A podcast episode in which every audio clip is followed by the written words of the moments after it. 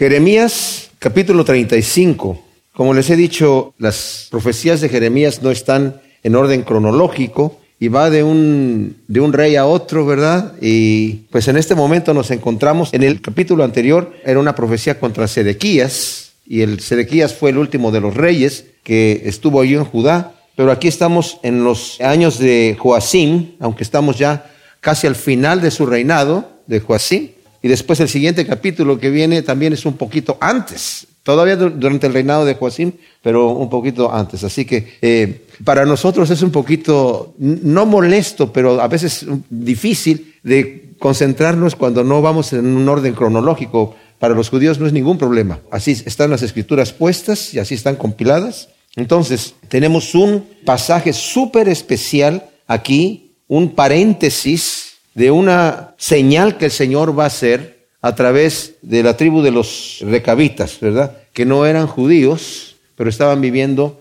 en el territorio de, de, Israel. Vamos a leer el primer versículo que dice, palabra de Yahvé que recibió Jeremías en días de Joacim, hijo de Josías, rey de Judá, diciendo. Ahora, entendamos que Jeremías empezó a predicar durante el reinado de Josías, un año después de que Josías hizo la reforma en Israel, se encontraron un rollo en el templo, empezó a hacer una reforma del templo, encontraron el rollo en el templo de la ley y leyeron los, los, juicios que Dios había escrito ahí, si el pueblo se volvía a los ídolos, y Josías tuvo temor, ¿verdad? Y empezó a hacer unas reformas ahí, mandó a preguntarle a una profetisa qué, qué, qué, qué decía el Señor, porque habían pecado, se habían revelado sus padres, ¿verdad? Y um, la profetisa dice, le dijo, dice el Señor que va a destruir sí o sí a Jerusalén por el pecado de Manasés. Pero tiene temor Josías y hace una reforma tremendísima, ¿verdad? Y aunque eso sucede así, el Señor le profetiza a Josías, tú vas a ser levantado con tu pueblo, yo te voy a llevar porque se, se enterneció tu corazón. Al año siguiente de esta gran reforma que hizo Josías, empezó a predicar Jeremías, ¿verdad? Y después muere Josías porque sale a encontrarse con Faraón Necao que iba a pelear contra Siria y de alguna manera hubo un, o a Siria parece, y un encuentro con él y le dijo Faraón, no te metas tú, este pleito no es contigo, no, pero estás en mi territorio y lo mató ahí. Así fue como el Señor se lo llevó, para que no viera el mal que el Señor iba a traer aquí.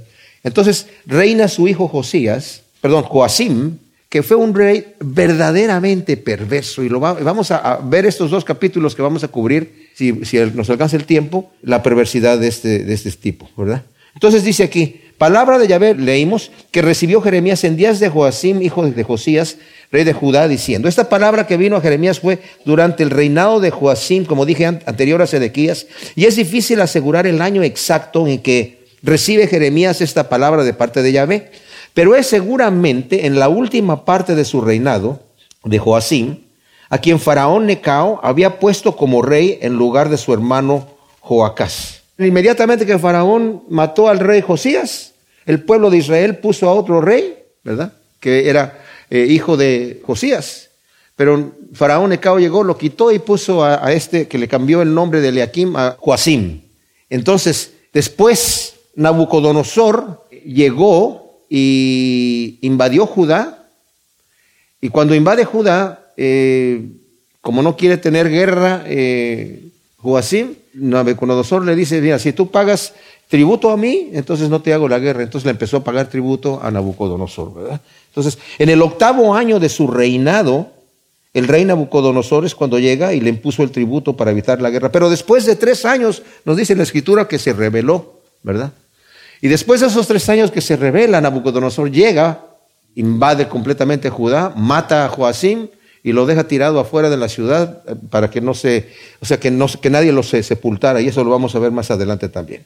Entonces, esto sucede antes de los últimos tres años, pero después de que Nabucodonosor comenzó a invadir a Judá, y esto lo podemos ver en Segunda de Reyes 24, del 1 al 2. ¿verdad?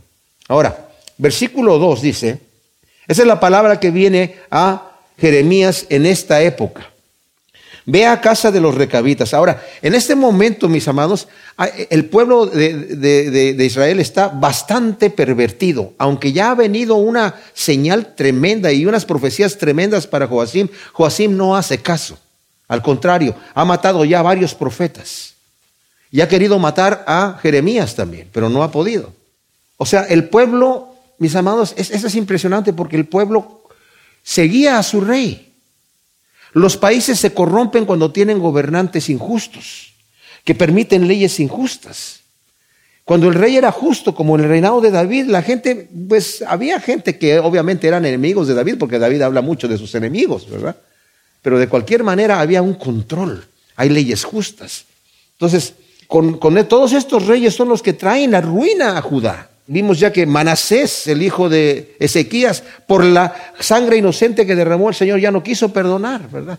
Josías hace una reforma, quita los ídolos, pero después llegan estos malvados y nuevamente vuelven a instalar todas estas adoraciones a los ídolos y, y hay toda una perversión en cuanto a las leyes que el Señor les había dado, los mandamientos que les había dado, que como vamos a ver, eran para su propio bien.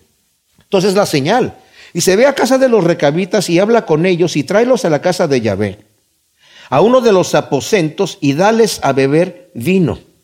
Ahora, esto es como una señal. Le ordena a Jeremías traer al templo a los recabitas para darles a beber vino, cosa que ellos no hacían, ya que lo tenían prohibido por su ancestro Jonadab, que lo vamos a ver más adelante, que era hijo de Recab, de donde viene su nombre recabitas, ¿verdad?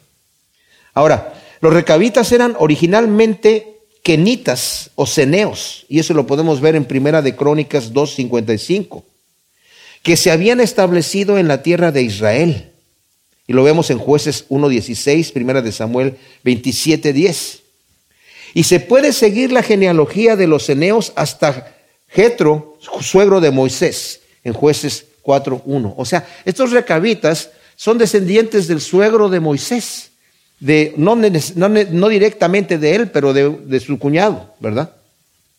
Pero de esa familia, de, de Madián, porque ustedes saben que Moisés, cuando mató al egipcio, ¿verdad? Y se descubrió que habían matado al egipcio cuando estaba en Egipto, obviamente. Faraón lo andaba buscando para matarlo y él tuvo que huir y se fue a Madián. Y en Madián vio a unas pastoras que estaban queriendo abrevar sus ganados y los otros pastores no las dejaban y él pues se pelea ahí y les da de beber al ganado de estas mujeres y van con su papá, ¿verdad? Jetro.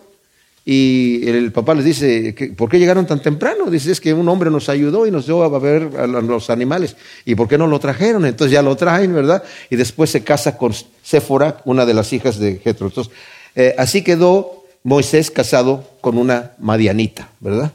Y eh, ahí viene el parentesco.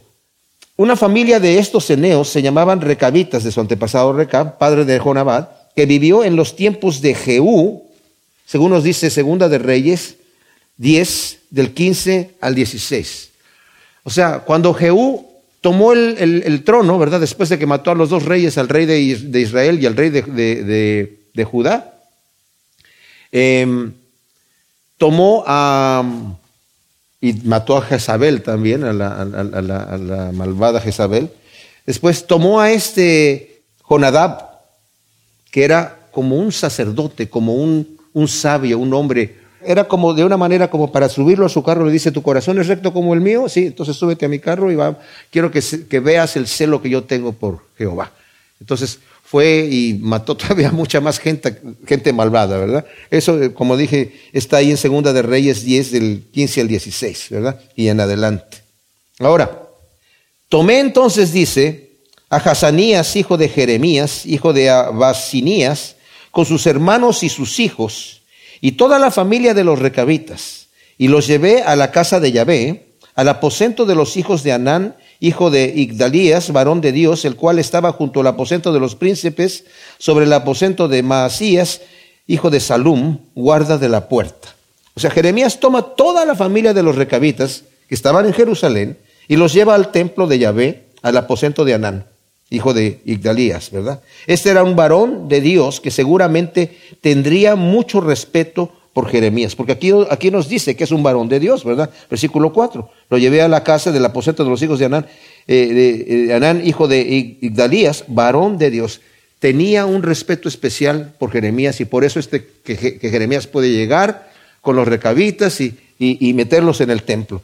Ahora, el hecho de hacer esta señal en la casa de Yahvé era para que fuera una señal pública de parte de Dios para el pueblo. Había muchos aposentos en el, en el, templo, había cuartos, había lugares donde vivían los sacerdotes, había lugares para reunión y había lugares para guardar cosas, ¿verdad? Y en uno de esos aposentos lo está haciendo eh, Isaías. Eh, Jeremías, perdón, porque quiere hacer una señal al pueblo, algo, y lo quiere hacer solemne, lo quiere hacer en donde se reunía la gente, en donde estaba toda la vida prácticamente social del pueblo, ¿verdad? Además, que al momento que la gente está entrando en el pueblo es el punto en donde Jeremías normalmente se paraba a predicar y a dar sus profecías, ¿verdad? A veces lo hacía fuera de la ciudad, pero normalmente era en el templo. Entonces, el versículo 5 dice, y puse delante de los hijos de la familia de los recabitas unos tazones y unas copas llenas de vino y les dije, bebed vino. O sea, el Señor le dio la orden a Jeremías, ve a la casa de los recabitas y tráelos a la casa de Jehová, a uno de los aposentos, y dales a beber vino. Jeremías, en obediencia a Yahvé, pone delante de ellos tazones y copas y les ordena que lo beban. Notemos que Jeremías no les dice, Yahvé dice que beban vino, no les está diciendo, Dios les está ordenando beber vino. Nada más les sirve el vino, los trae ahí y ellos están viendo qué está pasando aquí, ¿verdad? Y les sirven el vino. Ahora, eh, no dice, ¿verdad?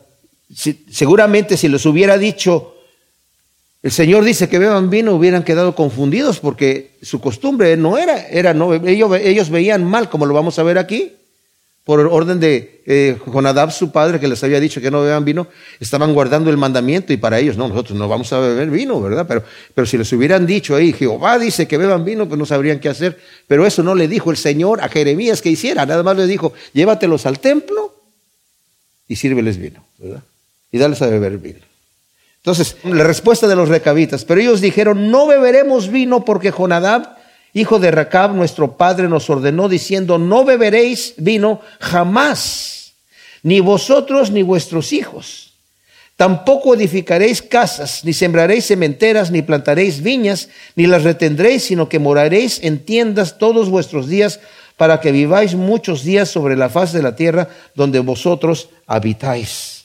Los recabitas responden a Jeremías que no beberán vino porque su ancestro Jonadab, hijo de Recab, como dijimos, estaba con Jehú. Esos son hace 300 años. ¿Se imaginan ustedes? ¿Quién de nosotros conocemos un ancestro de hace 300 años? Y si hace 300 años alguno de nuestros ancestros le hubiera dicho a sus hijos, oigan muchachos, ¿saben qué? No beban vino, ¿verdad? Ni construyan casas, ni vivan en ellas, ni tengan heredades, ni, ni, sino vivan en tiendas todos los días de su vida. ¿Cuántos, ¿Cuántos estaríamos guardando esas leyes el día de hoy, verdad? Y estos 300 años después están allí diciendo, no vamos a beber vino porque nuestro Padre nos dijo esto, ¿verdad? Y nos dijo la razón. Dice, para que vivan muchos días sobre la faz de la tierra. Las instrucciones de Jonabad eran para que su descendencia, como dije, viva muchos días sobre la faz de la tierra donde habitan. Eran, eran leyes sanas, eran leyes morales sanas. Había mucha borrachera en Israel, realmente. El Señor ya, ya, habíamos visto nosotros desde, desde, Isaías, que vienen las profecías sobre, sobre los, los, ebrios de Efraín. Los de Efraín tenían fama, sobre todo, de, les llamaban los ebrios de Efraín. Entonces los recabitas habitaron en la tierra de Israel y llegaron allá porque su ancestro, Obab, hijo de Reuel, que es Jetro, suegro de Moisés, se unió a él para guiarlos a la tierra prometida. En números 10, 29 al 32, cuando el pueblo de Israel salió de Sinaí y se levantó la nube para ir rumbo a la tierra prometida, Moisés le dijo a Obab, hijo de Reuel, ¿verdad? Que los guiara, ¿verdad? Que los guiara para llevarlos a a, la tierra prometida. Y, él dijo, no, yo, yo, no yo, me, yo me voy a quedar por acá. Dice, no, es que tú conoces los lugares en donde podemos descansar en el desierto, así que, y vive con nosotros, vive con nosotros. Entonces, desde ese momento, la tribu de los, de, los recabitas, o sea, los ancestros, empezaron, no se llamaban recabitas todavía porque eh, viene más adelante, pero de ahí descienden y se van con Moisés y entraron a la tierra prometida, ¿verdad? Y se establecieron allí. Ahora, se cree que los recabitas, mis amados, son los beduinos que habitan hoy en Israel, ya que conservan exactamente las mismas costumbres. Las mismas costumbres. No beben vino, viven en tiendas, ¿verdad? no habitan en casas, no tienen heredades, no tienen territorio. Los ve uno en Israel por eh, todos lados, pero llevan las mismas costumbres. Entonces, Jonadab, hijo de Racab, debió haber sido, como dije, un hombre ejemplar, justo, temeroso de Dios para poder impactar con tanta autoridad a su descendencia. Figuró a manera de sacerdote con Jehú, ¿verdad? Ya lo vimos, cuando lo invitó a subir a su carro y para que comprobase el celo de Jehú por Yahvé. Jonadab muestra su gran sabiduría y prudencia exhortándolos, no ligándolos con voto, porque los está solamente exhortando a que se ajusten a estas normas de disciplina para su edificación espiritual y que podrían modificar en caso de emergencia. Ahora, ¿por qué digo en caso de emergencia? Porque en el versículo 11, más adelante van a decir, tuvimos que hacer unos ajustes, ¿verdad? Y estar en Jerusalén por las causas de Nabucodonosor, pero eso vamos a verlo cuando lleguemos allí. Y nosotros hemos obedecido la voz de nuestro padre Jonabad en todas las cosas que nos mandó de no beber vino en todos nuestros días, ni nosotros, ni nuestras mujeres, ni nuestros hijos, ni nuestras hijas, y de no edificar casas para nuestra morada, y de no tener viñas, ni heredades, ni cementeras. Moramos pues en tiendas y hemos obedecido y hecho conforme a todas las cosas que nos mandó Jonadab, nuestro padre. Miren, mis amados, uno puede ir a Israel hoy, en día y los ve a los recabitas todavía están morando en sus tiendas. Eh, el, gobierno de Israel les hizo una, toda una colonia, les puso, les puso casas para que se fueran a vivir a las casas, pero como ellos tenían la prohibición de habitar en casas, ellos llegaron, están allí, ¿verdad? Pusieron sus tiendas al lado de la casa y ellos viven en la tienda y las casas las usan para meter a sus, ovejas y su ganado ahí durante la noche, pero ellos están viviendo en las tiendas. Ahora ya tienen generadores para tener electricidad y tienen antenas que están saliendo de las tiendas de ahí, ¿verdad? Yo creo que Jonadab no sabía nada de la televisión, porque si no, a lo mejor también les prohíbe que vean televisión.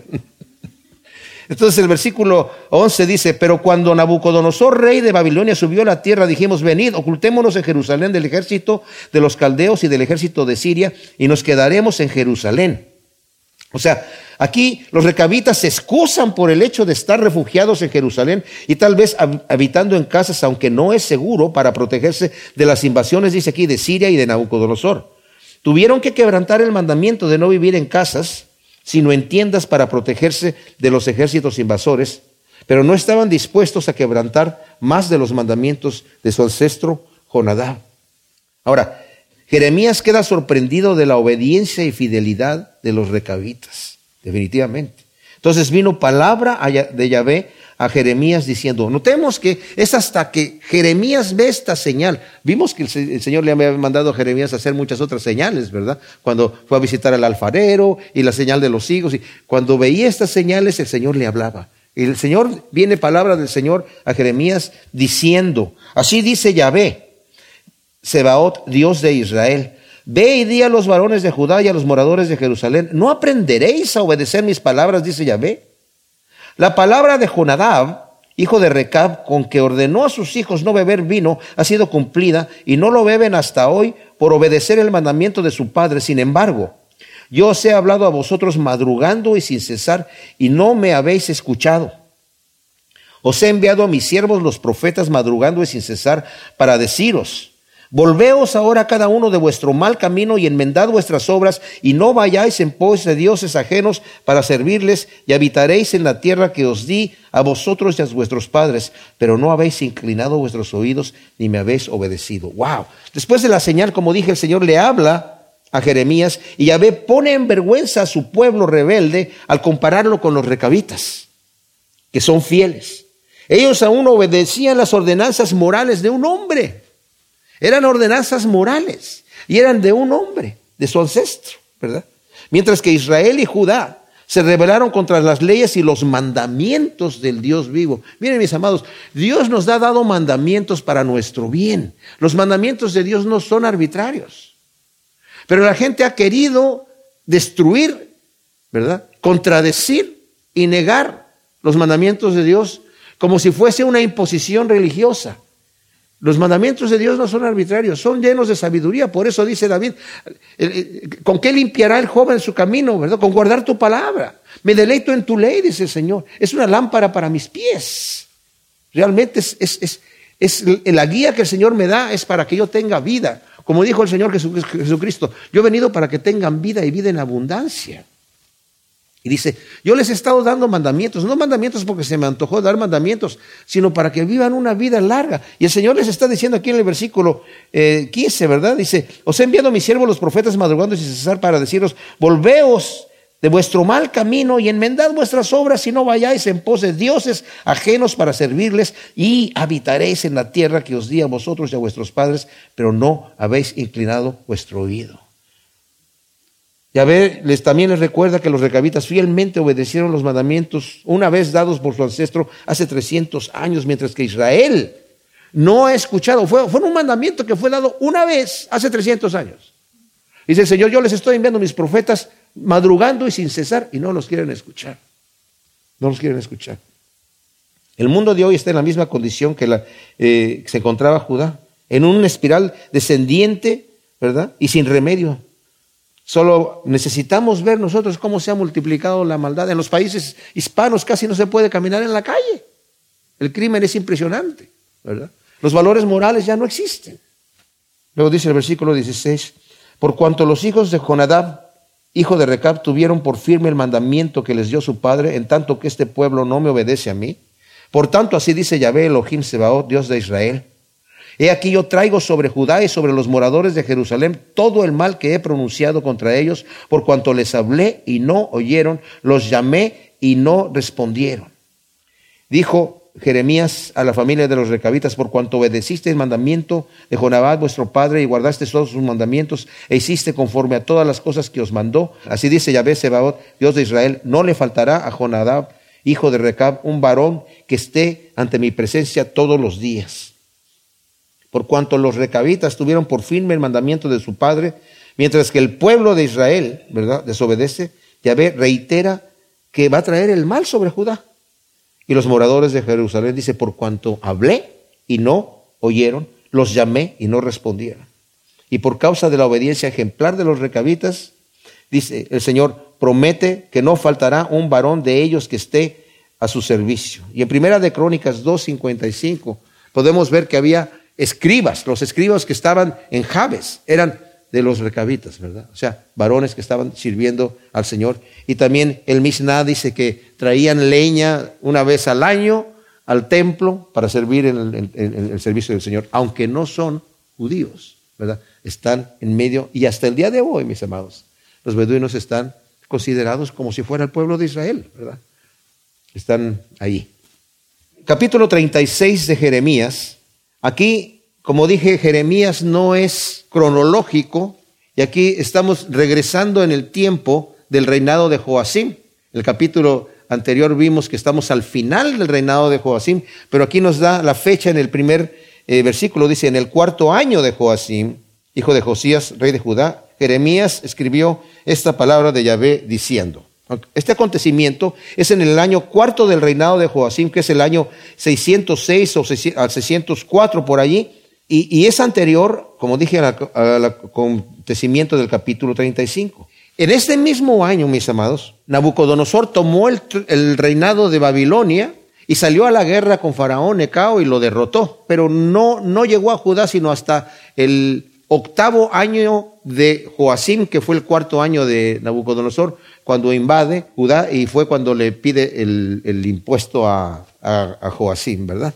Pero de cualquier manera, este es, este es el, cuadro que tenemos aquí cuando Nabucodonosor inmediatamente toma el, poder de Babilonia. Él antes era el capitán del ejército. Entonces continúa sus guerras tenazmente, pero tenazmente. No descansaba, estaba pum, pum, pum, pum, pum, pum, pum, ¿verdad? Cuando salió eh, eh, a, tomar Siria, que estaba bajo el control de Egipto, salió Faraón Necao con su gran ejército y lo derrotó tremendamente. Después de ahí ya nunca más Egipto quiso salir a pelear contra Babilonia. Y al final, al final, final, Nabucodonosor, después de ya que destruye Jerusalén y todo eso, cuando los judíos se van para refugiarse a los que quedaron allí a Egipto, Nabucodonosor va a Egipto mata a muchos de los judíos y a los que quedaron se los lleva a Babilonia, los esparce por otros lados, pero destruye completamente Egipto. Ahí, ahí Egipto termina, ¿verdad? Como potencia, completamente. Pero aquí, en el cuarto año, cuando apenas empieza Nabucodonosor, le dio una tremenda, tremenda paliza a Faraón Necao, ¿verdad? Entonces, dice aquí, toma el rollo, dice el, el versículo 2, y escribe en él todas las palabras que te he hablado contra Israel y contra Judá y contra todas las naciones desde el día que comencé a hablarte desde los días de Josías hasta hoy. O sea, el Señor ordena a Jeremías escribir en un rollo las profecías de destrucción que Yahvé había dado a Jeremías desde que comenzó a profetizar. Que eso fue durante, es como el año 22 a 20, 22, 23 por ahí de, de, que tenía Jeremías profetizando, ¿verdad? En esa época. Y um, fue en el año 13 de Josías, 626 AC, que fue un año después de la reforma que hizo Josías. Josías era el padre de Joacim, ¿verdad? Las profecías incluyen, además del juicio que Yahvé traerá sobre Israel y Judá, dice aquí, a todas las naciones. Y cuando lleguemos al capítulo 45 al 51, vamos a ver todas las profecías que están escritas, ¿verdad? Contra Egipto, contra Amón, contra Filistea, contra Babilonia también está ahí, todo, por eso dice el Señor, escribe todas estas profecías. Y yo creo, no creo que es, todo el libro de Jeremías, pero ha de haber sido como un, un resumen, una compilación, resumen de lo que Jeremías había estado profetizando, ¿verdad? El propósito, el versículo 3 dice, quizá la casa de Judá escuche todo el mal que me propongo causarles y cada cual pueda arrepentirse de su mal camino y yo pueda perdonarles sus iniquidades y pecados. O sea, ¿cuál es el propósito de escribir el rollo? Es dejar primero por escrito lo que Yahvé ya había profetizado acerca de los juicios que vendrían. Y segundo, hacer que el pueblo recordase lo que antes habían oído, por si ahora les haría mayor impresión porque ya conocían lo que había dicho Jeremías, pero ahora escríbalo en un, libro y, léelo delante de la gente para que se arrepientan, ¿verdad? Y se vuelvan de su mal camino. Porque eso dice el, el versículo 3, quizá la casa de Judá escuche todo el mal, ¿verdad? Y se arrepienta. Ahora, sabemos que Dios sabe el futuro, mis amados, pero Dios es fiel y siempre da oportunidad. De manera que nadie va a poder llegar delante de Dios y decir, es que yo no tuve la oportunidad, yo te di la oportunidad. Estaba la oportunidad ahí, todo el tiempo fiel. Aunque Dios sabe que no se va a arrepentir el pueblo, todavía le dice, mira, si te arrepientes, yo me voy a arrepentir del mal que estoy planeando dar, traer. Pero no se arrepiente. Versículo 4 dice, entonces Jeremías llamó a Baruch, hijo de Nerías, y Baruch escribió en el rollo de boca de Jeremías todas las palabras que Yahvé le había hablado. Después Jeremías mandó a Baruch diciendo, a mí se me ha prohibido entrar en la casa de Yahvé. Entra tú pues en el día de ayuno Lee el rollo que escribiste de mi boca, las palabras de Yahvé a oídos del pueblo en la casa de Yahvé, y también las leerás a oídos de todos los de Judá que vienen de sus ciudades. Quizá su oración llegue ante la presencia de Yahvé y cada cual se vuelva de su mal camino, porque grande es la ira y la indignación que Yahvé siente contra este pueblo. Ahora, Jeremías pues llama a este joven escriba Baruch para escribir el rollo. Jeremías tenía prohibido entrar en el templo de Yahvé por profetizar en contra del templo y de la ciudad. Eso lo podemos ver en el capítulo 7, el capítulo 20, el capítulo 26, el capítulo 20, incluso el sacerdote que estaba a cargo de, en el templo de supervisar a los que venían ahí y decir, dice, así dice el Señor, a ver, ¿qué está diciendo este hombre? Lo tomó y lo, lo, lo azotó y lo metió en la cárcel y lo metió en el cepo, ¿verdad? Entonces, Venían los falsos profetas a profetizar es que va a haber paz, el Señor dice que va, los caldeos no van a entrar aquí y a eso sí les aplaudían, ¿verdad? Desde el rey hasta a los falsos profetas y los sacerdotes que estaban ahí, que eran todos corruptos, ¿verdad? Entonces Jeremías no puede entrar. Jeremías reitera el propósito de Dios de hacer que su pueblo escuche el mal que se ha propuesto hacerles para que se arrepientan de sus maldades y eviten el castigo. Aquí el versículo 7. Quizás su oración llegue ante la presencia de Yahvé y cada cual se vuelva de su mal camino porque grande es la ira del Señor y la indignación que está contra esto. ¿Cuál oración? Pues la oración del pueblo que escuche las palabras y que tengan temor y digan, Señor, perdóname, me vuelvo de mi mal camino y no traigas el mal, el juicio que, que, que, que has prometido que vas a traer. Jeremías es verdaderamente un tremendo siervo que estaba con el corazón de que la gente se arrepintiera. Jeremías nunca se dio por vencido. Nunca se dio por vencido diciendo, no, pues ¿para qué les predico, Señor, si ya vas a traer este mal? Ya los caldeos están aquí y tú me has dicho todo lo que va a pasar. Tiene que fielmente seguir, seguir al pie del cañón. Ahora el versículo 8 dice, y Baruch, hijo de Nerías, hizo conforme a todo lo que le mandó el profeta Jeremías, leyendo en el rollo las palabras de Yahvé en la casa de Yahvé, en el año quinto de Joacim, hijo de Josías, rey de Judá, en el mes noveno. Aconteció que se proclamó un ayuno en la presencia de Yahvé para todo el pueblo de Jerusalén y para todos los del pueblo que llegaban de las ciudades de Judá a Jerusalén. Baruch, pues, leyó a oídos del pueblo las palabras del rollo de Jeremías en la casa de Yahvé, en el aposento de Gemarías, hijo de Safán el escriba, en el atrio superior a la entrada de la puerta nueva de la casa de Yahvé.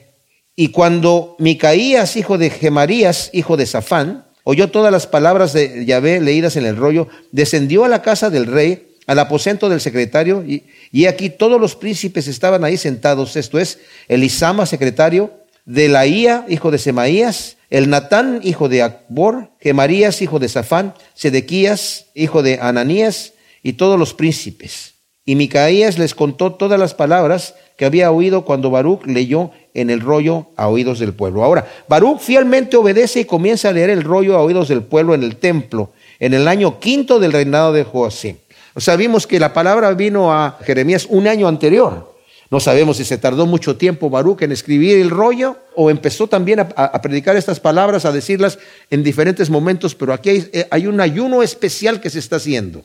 Y es un ayuno que se calcula que lo había motivado el rey Joacim, que seguramente lo hizo para levantar al pueblo con un fervor religioso en contra del rey de Babilonia. Porque desde que Nabucodonosor le impuso el impuesto a él, o sea, Faraón le había impuesto un impuesto, y después llega Nabucodonosor y dice, a mí me vas a dar un impuesto si no te voy a hacer la guerra. Entonces yo no sé si estaba pagando dos impuestos y se quiso librar de, Nabucodonosor y empezó a, incitar a la gente con un fervor religioso, ¿verdad? Eh, porque dice en el, versículo 9, en el año quinto de Joacim, hijo de Josías, rey de Judá, en el noveno, aconteció que se proclamó un ayuno. ¿Quién lo proclamó? ¿Lo proclamó el rey? Si lo proclamó el rey fue con ese motivo. Pero si lo proclamó el, el pueblo, se desconoce el motivo, ¿verdad? Porque iban a hacer un ayuno ahí, ¿verdad? Ahora, como dije, en el quinto año es el reinado de Joacim, solo, Nabucodonosor solamente tenía un año de haber subido al trono, pero ya había derrotado, como dije, a Egipto, y en el octavo año invade a Judá y exige el tributo este. Entonces, eh, la lectura se hace en uno de los aposentos del templo de Micaías, hijo de Gemarías, y probablemente desde una ventana o una galería al pueblo congregado en el atrio. O sea, nos dice que realmente es en el aposento de Gemarías, hijo de Safán, versículo 10, ¿verdad? Este Gemarías, fíjense que se hicieron excavaciones en Israel y encontraron el sello de este señor, que era como un sello de notario, y Imagínense tener esa pieza allí en el museo que dice, ¿verdad? Que el anillo dice, este es el sello de eh, Gemarías, hijo de Safán. No tienen allá en Israel.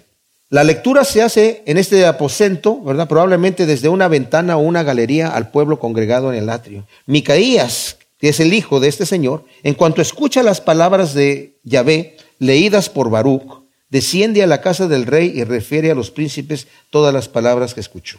¿Se imaginan ustedes el cuadro? O sea, están en un cuarto grande del templo, la gente viene entrando para proclamar el ayuno y todos con esta situación de que, y empieza a hablar todo el juicio que va a traer el Señor, no solamente sobre Judá e Israel, sino sobre todas las naciones, ¿verdad?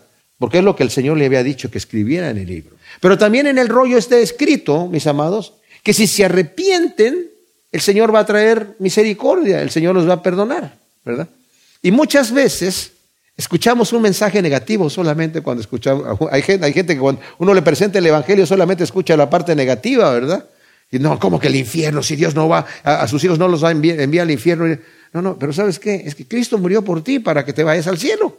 Si no se trata de predicar el infierno, se trata de predicar que Cristo, eh, las buenas nuevas de salvación. Pero Pablo nos tiene que decir cuando está hablando, yo no me avergüenzo del Evangelio porque es poder de Dios para salvación a todo aquel que cree antes de, darnos la buena noticia, de la buena nueva de salvación, primero dice que la ira de Dios está en contra de los impíos que detienen con injusticia la verdad, en contra de los eh, eh, moralistas que también son hipócritas y en contra de los religiosos que también practican el mal y son hipócritas. Dice, todos están. ¿Cuál es la buena noticia? Bueno, es que primero tengo que decirte la mala. La mala es que estás en mala condición, arrepiéntete. Entonces los juicios de Dios son para eso, ¿verdad? Te estoy diciendo la condición negativa en la que estás para que te arrepientas y entonces encuentres la benevolencia de Dios, porque Dios nos quiere hacer bien, pero tiene que ser a la manera del Señor. Entonces dice, los príncipes entonces enviaron a Jeudí, hijo de Netanías, hijo de Selemías, hijo de Cusi, para que dijera a Baruch, toma el rollo en el que leíste a oídos del pueblo y ven. Y Baruch, hijo de Nerías, tomó el rollo en su mano y fue a ellos. Y le dijeron, siéntate ahora y léelo en nuestros oídos. Y Baruch se lo leyó. Sucedió que cuando hubieron oído todas aquellas palabras, se miraron unos a otros, espantados, azorados, y dijeron a Baruch, de seguro le referiremos al rey todas estas palabras. Y preguntaron a Baruch, dinos, ahora, ¿cómo escribiste de su boca todas estas palabras? Y Baruch les dijo, él me dictaba de su boca todas estas palabras, y yo escribía con tinta en el rollo. Entonces los príncipes dijeron a Baruch, ve, escóndete tú y Jeremías y que nadie sepa en dónde estás. Wow. Ahora, los príncipes al escuchar a Micaías envían a traer a Baruch para que les lea el rollo que escribió. Baruch seguramente estaba muy asustado por ser llevado entre los príncipes y la manera en que le dicen, siéntate y léenos el rollo, ¿verdad? Y lee, pero lee las palabras escritas en el rollo. Los príncipes al oír los terribles juicios de Yahvé se llenan de temor y aseguran informar al rey, pero antes se cercioran de la autenticidad de las profecías preguntando, a ver, ¿cómo escribiste ese rollo? ¿Tú lo escribiste tú? No, es que Jeremías me estaba dictando yo solamente estaba escribiendo. Estas son las palabras de Jeremías. Ellos conocían perfectamente quién era Jeremías. Y como saben, ellos, los príncipes, que es muy probable que el rey Joacim, en lugar de arrepentirse, se llene de ira, le dicen a él, ya lo conocían, ¿verdad? Escóndete tú y Jeremías y que nadie sepa dónde están. En caso de que el rey al oír las palabras, en vez de, eh, rasgar sus vestiduras y arrepentirse y decir que el Señor nos ayude o buscar ayuda, eh, ¿verdad? Es muy probable que, ya lo conocían. Así que mejor escóndete porque este Joacim ya había matado a otros profetas. Ya lo vimos anteriormente en otro, en otro, otro capítulo anterior, ¿verdad? Que incluso uno de esos profetas huyó cuando profetizó el mal que el Señor iba a traer sobre eh, Judá y sobre eh, Jerusalén. Y cuando supo que el rey lo andaba buscando para matarlo, huyó a Egipto y el rey, mandó a traerlo de Egipto y cuando lo trajo para nuevamente a Jerusalén, le dio muerte ahí al profeta. Entonces, aquí es cuando Baruch se angustia. Y esto da origen, mis amados, al capítulo 45, que es súper cortito, y lo vamos a leer para que sepamos eh, la angustia de Baruch. Solamente son cinco versículos. Dice, palabra que habló el profeta Jeremías a Baruch, hijo de Nerías, cuando éste había escrito en el rollo aquellas palabras de boca de Jeremías en el año cuarto de Joacim, hijo de Josías, rey de Judá, diciendo. O sea, obviamente esto ya nos remonta exactamente al tiempo donde estamos en este momento. Así dice Yahvé, Dios de Israel, a ti, oh Baruch. Esto es una profecía personal para Baruch. Tú dijiste, ay de mí, porque Yahvé ha añadido tristeza a mi dolor. Estoy cansado de gemir y no hallo descanso. Así le dirás, dice Yahvé. He aquí, yo destruyo a, a, los que edifiqué y arranco a los que planté, y esto en toda la tierra. O sea, estoy, este juicio es para toda la tierra, para todas las naciones. Y tú buscas para ti grandezas, no las busques, porque aquí yo traigo un mal sobre toda la carne, dice Yahvé, pero tu vida te será dada por botín en todos los lugares a donde vayas. O sea, yo voy a preservar tu vida a todos los lugares que vayas, aunque yo voy a traer un gran mal sobre la tierra, tú vas tu vida te va a ser dada por botín. Pero no busques riquezas. No tanto que Barú anduviese buscando grandezas, sino que simplemente, oye, ¿cómo que van a destruir este lugar? Y, mi, heredad y la casa de mi padre. Y, no busques para ti esas cosas, tu vida te va a ser dada por botín. Entonces es algo que de angustia definitivamente. Versículo 20 dice, luego ellos entraron al atrio donde estaba el rey eh, eh, y habiendo depositado el rollo en el aposento de Elisama, el secretario, refirieron todo el asunto a, oídos del rey. O sea, ellos se aseguran de guardar el, el, rollo, ¿verdad? Y entonces el rey envió a Jeudí a traer el rollo, el cual lo tomó del aposento de Elisama, el secretario, y Jeudí lo leyó a oídos del rey y de todos los príncipes que estaban junto al rey. Y el rey estaba sentado en las habitaciones de invierno, y era el mes noveno, y había un brasero ardiente delante de él. Y sucedió que cuando Jeudí hubo leído tres o cuatro columnas, el rey lo rasgó con una navaja de escriba y lo echó al fuego que había en el brasero, hasta que todo el rollo se consumió en el fuego que había en el brasero. O sea, Joacim envía, como dije yo, a Jeudí, Jeudí significa judío, a traer el rollo del aposento del secretario para que lo lea ante él y los príncipes. Y como era el final del otoño, el rey estaba en una habitación de invierno del palacio, ¿verdad? Como dice ahí, junto a un brasero. Ahora el versículo 23, de acuerdo a la nueva versión internacional, lo traduce así. A medida que Jeudí terminaba de leer tres o cuatro columnas, el rey las cortaba con un estilete de escriba y las echaba al fuego del brasero, y así lo hizo con todo el rollo hasta que éste se consumió. Aquí Joacim, mis hermanos, muestra su desprecio por la palabra de Yahvé al ir quemando lentamente el rollo. O sea, el escriba estaba leyendo y leía una página con tres columnas. A ver, lee la que sigue. Tranquilamente, lentamente, despreciando, burlándose completamente. Es, es, impresionante. Como hoy en día mucha gente lo hace, ¿verdad? De las verdades de la escritura creyendo que al hacerlo ya no se va a cumplir lo que está escrito. Muchos hacen lo mismo con la palabra de Dios, ¿verdad? Dicen, no, yo no quiero ver eso, no quiero que me digas eso. Muchos queman Biblias, pues la, quemas la Biblia, pero ¿qué, va, ¿qué va a pasar? Rabbi Zacarías cuenta una historia, ¿verdad? Que un, eh, vietnamita, ¿verdad? Del sur de Vietnam, cuando cayó el comunismo y todo esto, como era tenía una Biblia y era cristiano, lo metieron a la cárcel, ¿verdad? Y en una de esas le quitaron la Biblia y lo, pusieron a, limpiar los excusados. Y limpiando los excusados vio en el basurero un papel con, escrito con, con letras en inglés y lo sacó y era una página de la Biblia. Él ya había decidido abandonar el camino del Señor. Dijo, no, Señor, ya, ya no quiero, ya no quiero más problemas. Y era Romanos, ¿verdad? 8.28. Todas las cosas ayudan a bien a aquellos que le... Entonces, lo limpió, lo, tenía y, dice, y después mandó pedir que le dieran la oportunidad de, limpiar los baños, porque usaban el papel de eh, las hojas de la Biblia como papel del baño. Entonces, los limpiaba y se los llevaba a su cuarto para leerlos. Tremenda cosa, ¿verdad? Versículo 24. Así no tuvieron temor ni el rey ni ninguno de sus siervos que habían oído aquellas palabras, ni rasgaron sus vestidos. Y aunque el Natán y Delaía y Gemarías rogaron al rey que no quemara aquel rollo, no los quiso escuchar. Y el rey envió a Jaramael, hijo de Amalek, a Seraías, hijo de Asriel, y a Selemías, hijo de Abdel, para que apresaran a Baruch, el escriba, y al profeta Jeremías, pero Yahvé los escondió.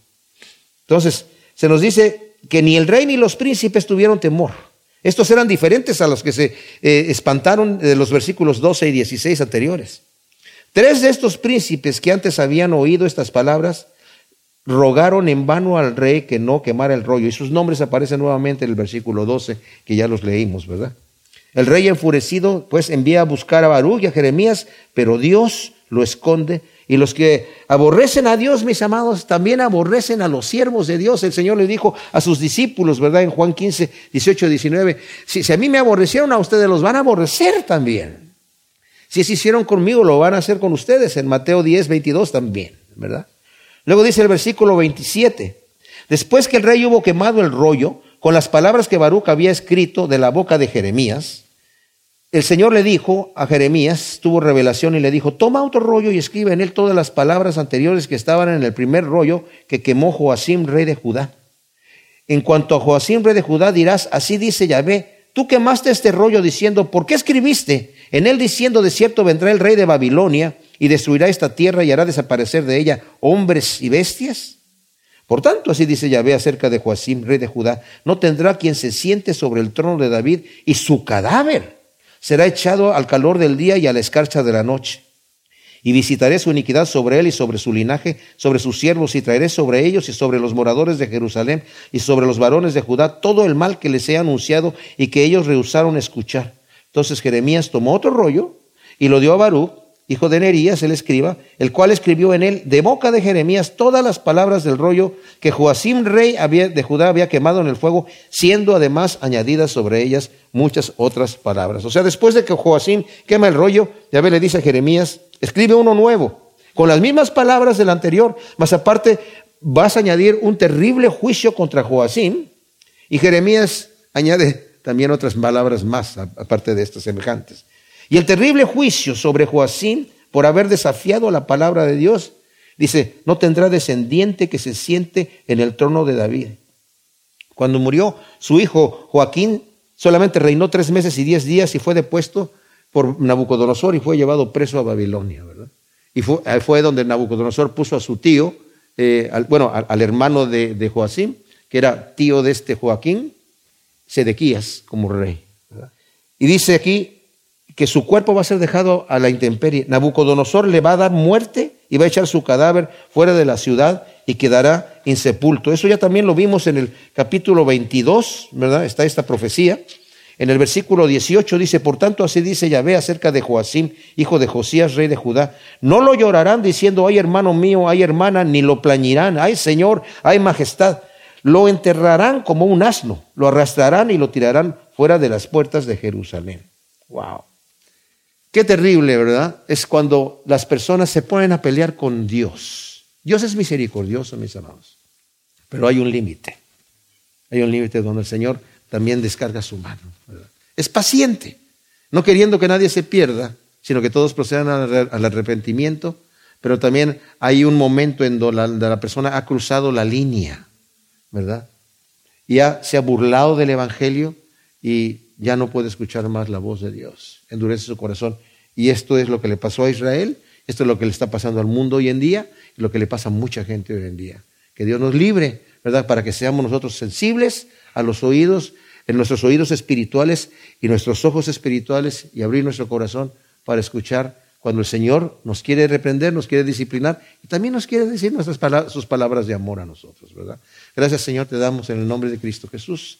Te pedimos que tú siembres estas palabras que hemos leído y que hemos estudiado en nuestro corazón para que den su fruto a ciento por uno en el nombre de Cristo Jesús. Amén.